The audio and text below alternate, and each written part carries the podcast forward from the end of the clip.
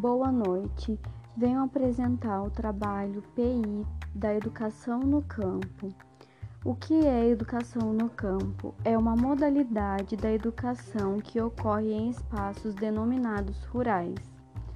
Diz respeito a todo o espaço educativo que se dá em espaços da floresta, da agropecuária, das minas e da agricultura e ultrapassa, chegando também aos espaços de pesqueiros, a população ribeirinha, caiçaras e extrativistas.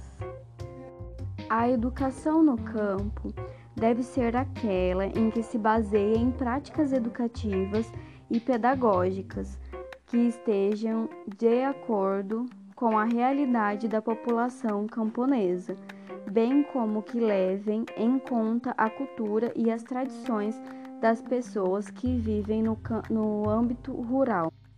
A educação no campo, como um processo histórico, vincula-se diretamente às lutas dos trabalhadores do campo, organizados na forma de movimento social. A prática pedagógica é entendida como uma dimensão da prática social é gerada no estabelecimento da, de relação entre os conhecimentos do processo de formação inicial dos profissionais da educação e os conhecimentos adquiridos no conjunto das ações desenvolvidas no mundo da escola e da política local de educação. Planejamento pedagógico. O planejamento é feito com base na proposta pedagógica na escola, nos parâmetros curriculares nacionais e também com, ba com base em aspectos da realidade da comunidade, do assentamento. Conteúdos escolares. Os professores dão relevância aos aspectos da comunidade e da realidade local.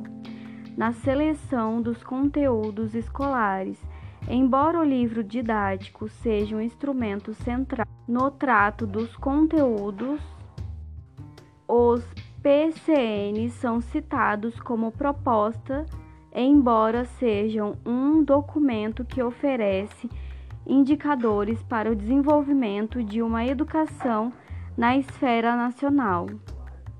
O professor da escola localizada no assentamento enfrenta o conflito entre organizar um conteúdo independente das orientações oficiais do Estado ou seguir os documentos e livros de, um, de sua escolha, fazendo as relações possíveis. Metodologias de ensino.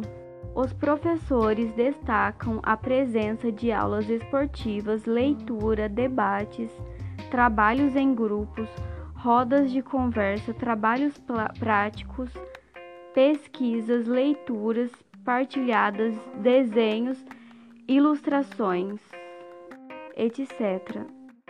A dinâmica dos projetos é caracterizada pela interação da comunidade no contexto